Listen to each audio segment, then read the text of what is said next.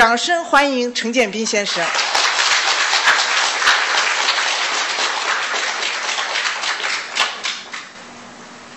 那个非常感谢，就是大家今天能够来，呃，参加这个讲座。因为我呢，就是是一个演员，也没有做过这种 演讲，但是因为这个事情跟我的这个家乡有关系，我觉得我呢义无反顾，必须得来。我说点什么呢？我也说不出什么来。我想我就谈谈我自己，就是我自己的这个跟家乡的这个关系吧。我本人呢，就是，嗯，是国家话剧院的一名这个演员，嗯，演过一些嗯这个话剧，也演过一些这个电视剧。呃，如果喜欢这个看这个，比如说宫斗剧的呢，他就会知道，就是说，就是他们他们见到我呢，他们就说叫皇上，叫皇上。然后呢，喜欢看这个，比如说三国的那种戏的，他见到我他就叫曹丞相。然后呢，喜欢干这个商战剧的人呢，他见到我就叫乔东家，叫乔致庸。嗯，反正就是我认为我都是可以理解他们，他们怎么叫我。时间长了呢，我就想我是谁，我自己是谁。我觉得呢，我是一个知识分子，因为我毕竟是在中央戏剧学院念过这个研究生，啊，有这个学历，然后又在北京待了二十多年。然后呢，我自己觉得我是一个知识分子，呃，一直到我就是去年前年，我开始拍我自己的这个处女作，叫一个勺子这个电影的时候，我拍那个电影的过程，在做剧本和拍摄的过程，一直到最后我剪这个片子的时候，当我看到我荧幕上的我自己，呃，说着一口这个标准的这个新疆普通话，新普，啊，我说我知道我是谁了。我也不是什么知识分子，也不是什么这个名演员，也不是什么皇上，也不是什么乔中，我就是一个新疆的一个农村的一个孩子。因为我在这个出生以后呢，就在乌鲁木齐近郊的一个八家户村在那村在我外婆的那个养育下长大的，一直到七岁的时候，我才进城。才上学，嗯，但是实际上就是在我这个我在村里的那段时间，对我的这个人生观、价值观，很多的这个影响是，呃，非常深刻的。一直到今天，我就觉得我身上的很多很多东西都是来自于那七年，就是在农村的这个那个那个，在那农村的这个生活。就是呃，教给我很多东西，它可能是感性的，没有像后来，比如说我到这个北京读大学，学到了很多这个理论的知识，呃，开阔了很多的这个眼界。但是从骨子里，从这个特别感性的这个角度出发，我得知道，就是说我最喜欢吃的东西，还就是拉条子，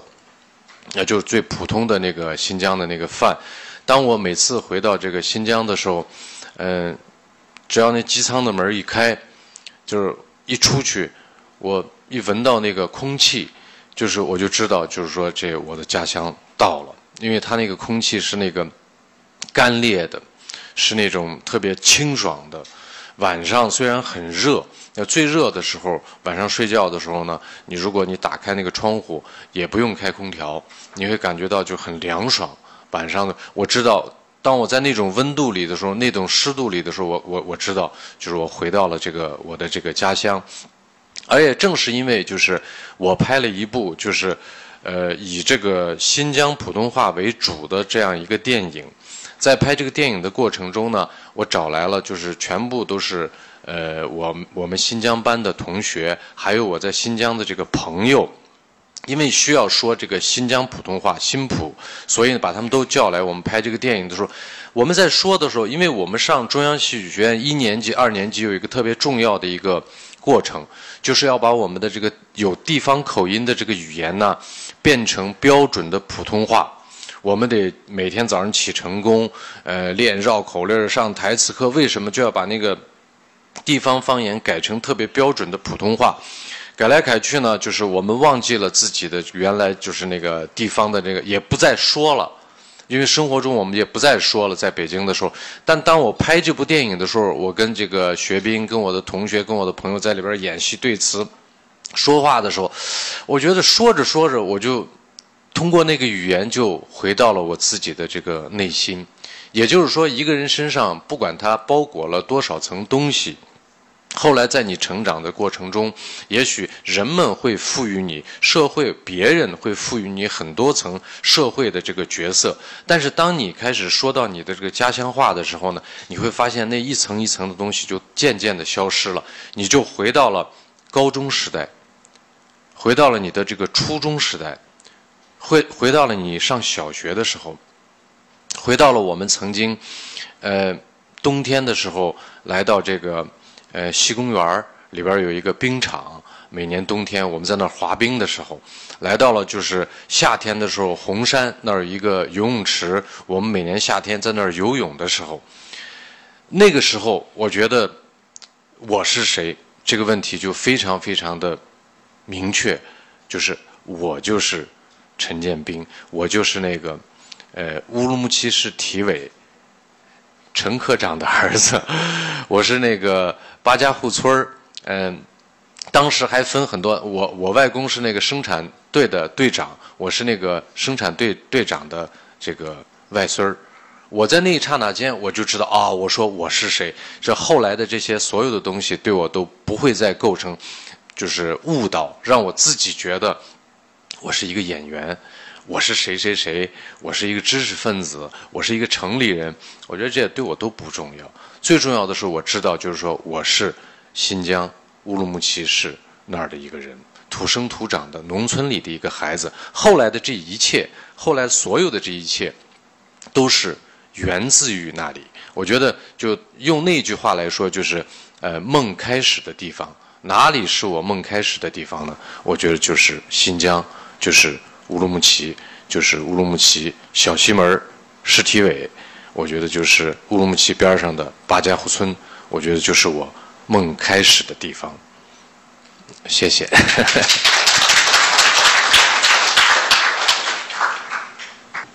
好的，朋友们有没有什么问题想要问陈先生的？哎，那边那边那位小姐。呃，你好啊，就是我们都知道，现在内地因为一些原因，一个勺子现在暂时是被禁了。那我想问一下，可能的上映时间，或接下来有一些什么样的打算？呃，这个电影肯定会公映的，嗯，这是毫无疑问的，但是需要一点这个等待的这个时间。嗯，我觉得可能就是，嗯，好事多磨吧，说明我这个电影非常棒。值得大家期待。真好。那边那位女士，我想请问一下，啊，就是说你你在你知道你是谁那个时候，那个的你跟你以为的你那个好大的差别在哪里呢？嗯，我觉得这个问题其实是非常非常重要的一个问题。呃，我觉得。就是在这个人生当中，在一生当中，我觉得可能头等大事，我觉得就是得明白自己是谁，而且必须要特别准确的认识到这个问题。只有你知道了自己是谁，你才能够选择合适你的这个生活方式以及你追求的这个方向。但是，我觉得有一个问题，就是在生活当中，我们经常因为，呃，生活是漫长的。在这个过程当中，我们经历很多学习啊什么的，这个过程就像穿衣裳一样，你要不断的在自己身上穿各种各样的衣服，以至于穿到最后，你不知道哪个才是真正的你自己。呃，有些时候我们觉得那就是我呀，我就是个演员呀，或者说我是一个呃大学毕业生，我是个研究生，我是，其实那些都不是，那些都是别的赋予你的这个。而你自己真正真正的你自己是谁？这个问题，我觉得是值得我们每一个人去呃去讨论的。因为只有当当你知道，嗯，就从艺术创作的角度，我也得这么说，就是呃，我拍这个第一部电影，确实是因为他帮我找到了我自己，所以这部电影到目前为止也是我个人最满意的一部作品，因为我就回到了我自己。我觉得，如果分析起来的话，我觉得从艺术创作上来说，可能就是因为他帮我找到了我自己，所以我就对他就非常的这个满意。我觉得这个问题很重要，嗯。好，谢谢。还哎，那边前面那位小姐，陈先生，我我也是新疆人，嗯，想想您今天终于在我们新疆人面前大家在一起，很高兴，想听您说一句地道的家乡话。其实就是我那个我自己拍的那个，我自因为我是个演员，我自己就是导了这个我的处女作，我的处女作名字叫一个勺子。为什么会叫一个勺子呢？因为勺子就是它就是实际上是一句这个新疆的这个土话，它就是讲一个傻瓜、一个傻子的这个意思。所以这个电影里就是全部对白，所有的这个对白讲的全部都是这个新疆的这个普通话。嗯，这也是我长期以来的一个梦，因为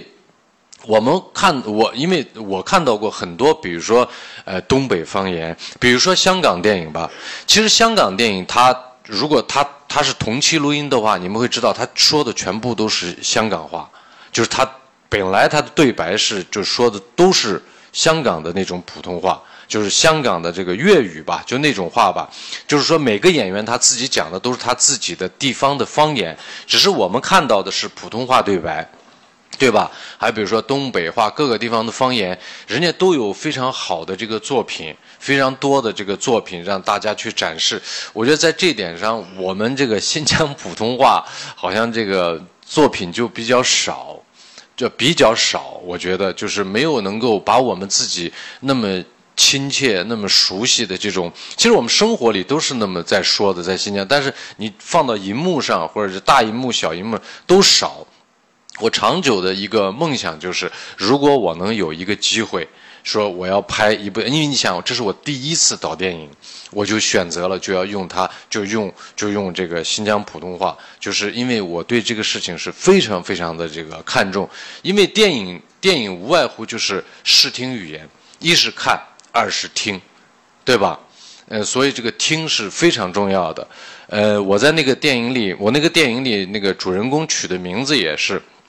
就我演的那个主人公名字就叫，因为这个小说原本是一个河北的一个作家写的小说，但是我给他改成就是，就男主人公名字叫拉条子，就是因为我最喜欢吃拉条子。呃呃，女主人公的名字叫金枝子。金枝子的来历，就是因为我小时候在我们村儿，就八家户村儿的时候，我们邻居家有一个姐姐，她叫银枝子。银枝子按照这个新疆土话就叫印枝子，她不是念银枝，她印枝子，印枝子。我小时候我一直听我说这个名字是什么意思？什么印枝子，印枝子？后来等我长大之后，我想起这个名字的时候，我想。女孩嘛，我想金枝玉叶，然后呢，她肯定有一个姐姐叫金枝子，她叫银枝子，按新疆话那就说成了印枝子，所以就把这个女主角的名字就定为这个金枝子、印枝子、印枝子就是新疆土话。谢谢谢谢。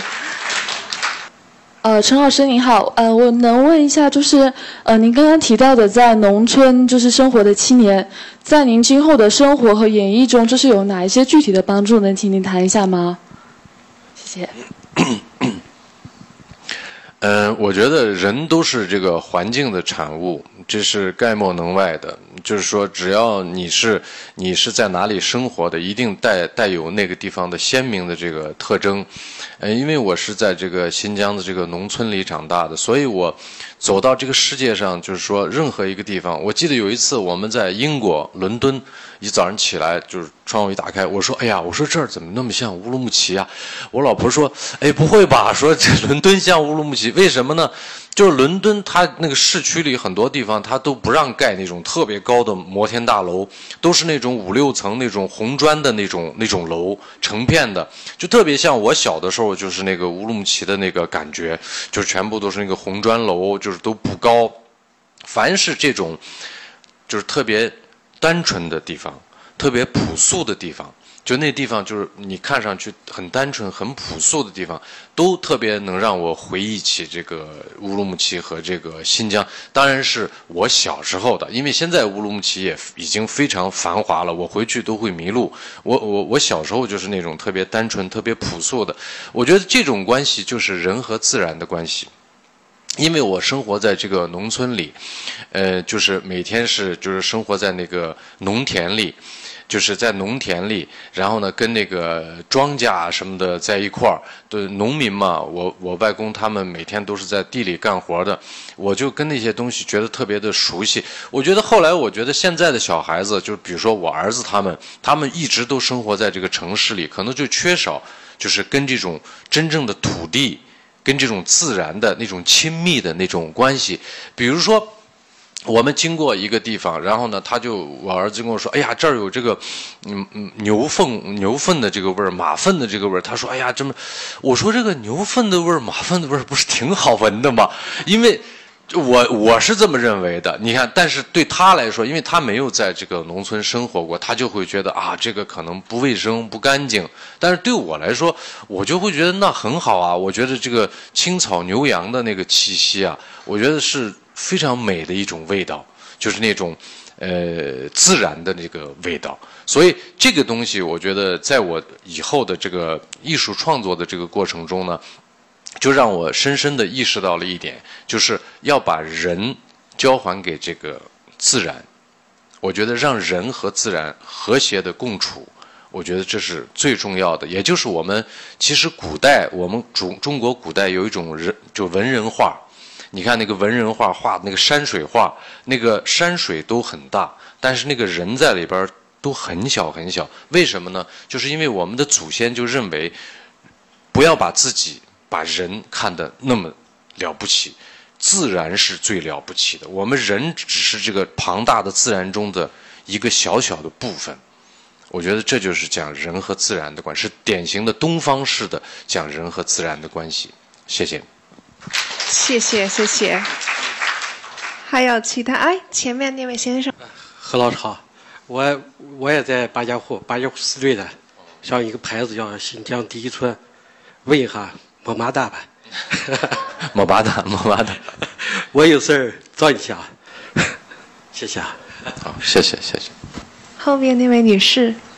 陈老师好。呃，我们几个呃也是新疆的学生，然后今天听到这个主题就特别激动，然后都赶过来，呃，想听您分享。然后呃，我其实呃我专业是经济的啦，但是。我就一直觉得，就是我们新疆以前我们小时候的那些经典的电影，什么《冰山上来客》啊之类的，就是当时就很好啊，就拍的，就到现在我们看都是很经典的。但是中间有那么二三十年，我觉得就是新疆影视业的一种空白期一样的，就几乎没有。你想新疆那么多能歌善舞啊，或者是艺人啊，都很多，但就是真正能够。就是代表这个地区的作品就很少，嗯，其实我说这些就是一个一个分享了，就是呃，希望就是陈老师就是以后就从这个一个勺子开始，算是一个好的开始，然后能够把我们新疆的这个饮食业，就是真正的能把它做起来，能够做出一些就是真的代表当地的。一些真正的作品，然后我的作品，哎，我的我的问题是，就是啊，一个小子会在，就是虽然现在内地有一些问题是上不了什么的，有香香港有计划要上映，我们都很期待。呃，那个他就是一定会供应的，而且他供应的顺序应该是就是先是在这个就是大陆，我觉得供应，因为我们必须得得到这个。呃，允许，呃呃，供应之后呢，然后才能在别的地方供应，嗯。我觉得，其实我觉得就是，确实你说的前面第一个那个问题是这样的。我也觉得，就是说，我们应该多拍，就是关于比如说这个新疆的这个作品，不管是电视剧、话剧，还有这个电影，都是要多拍。其实只有多拍影视这个东西，其实它的目的是沟通，就是跟别人沟通，用文化、用这种艺术的形式来沟通，互相了解。我觉得在这点上来说，它的力量是巨大的。因为我曾经帮别的地方，比如说山西，就是拍那个《乔家大院》，他那一个电视剧就是对他的那个就是影响非常大。当时大家都了解这个山西晋商，然后大家都去那儿旅游什么的。那一个电视剧的力量，可能比你做十个广告都管用。所以我觉得我们也应该多拍，但是一切都有待于最重要的一件事，就是说要有很多的作家。就是咱们本土的这个作家，新疆作家，先得写出这样的小说、这样的文本来，才有可能用这个文本去拍这个影视作品。因为文学是所有艺术艺术的母亲，没有文学做基础，做任何东西都是无本之木。谢谢。那个陈老师，我想问一下，就是。乔致庸、曹操还有雍正这三个人在呃，就是我们中国历史上都比较有争议，尤其像曹操啊、雍正啊这样。嗯，看到你拍摄的时候，我们看到你做了大量的案头。我想拍完这三个人物，能不能跟我们讲讲你对这三个人物的认识，或者是理解，或者有没有最喜欢，或者较不喜欢？我我我就是我拍每一个戏的时候呢，都都是。呃，反正每个人物都是因为我喜欢我才会去拍的，这是一个前提。嗯，他们每个人身上呢，我觉得都有我喜欢的东西，那嗯，都有我就是让我为之着迷的这个东西。呃，就像莎士比亚说的那句话似的，就是说人不愧是万物的这个精灵，就是说这个人这个物种真的是非常非常的了不起，很复杂，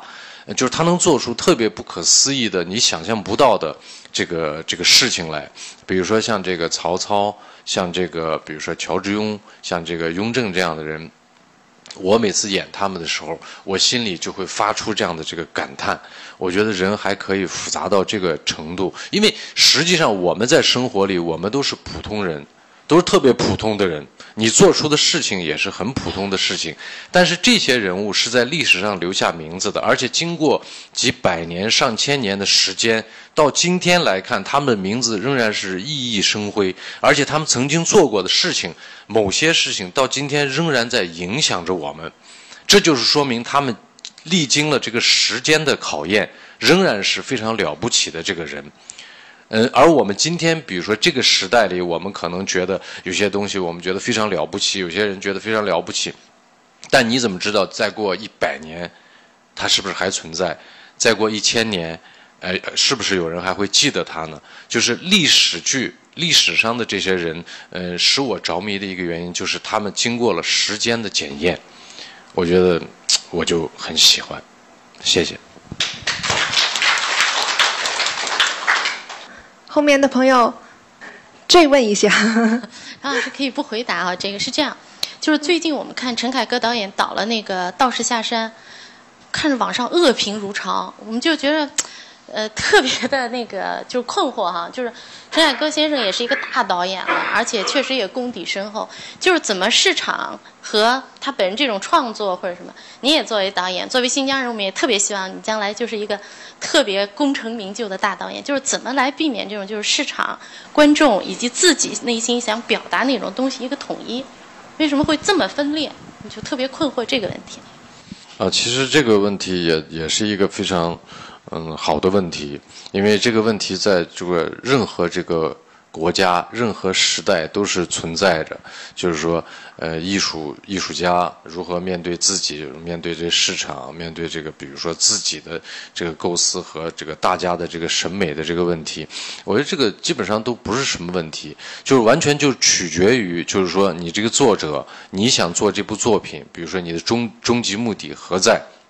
如果你真的就是把它当做一个呃商业行为的话，就是装就是作为一个挣钱的一个事儿的话，我觉得你不用考虑任何的这个，你就是把它编一个精彩的故事，按照这个观众的这个想法去去拍就行。但如果你要是认为电影还是一个艺术的话，我觉得就有可能要呃扪心自问，是不是按照自己的初衷去做的这个电影。我觉得在任何地方都会有，就是你说的这种情况，不不光是就是咱们现在，谢谢。好，再一次谢谢陈先生给我们的分享，谢谢谢谢。好，谢谢谢谢大家。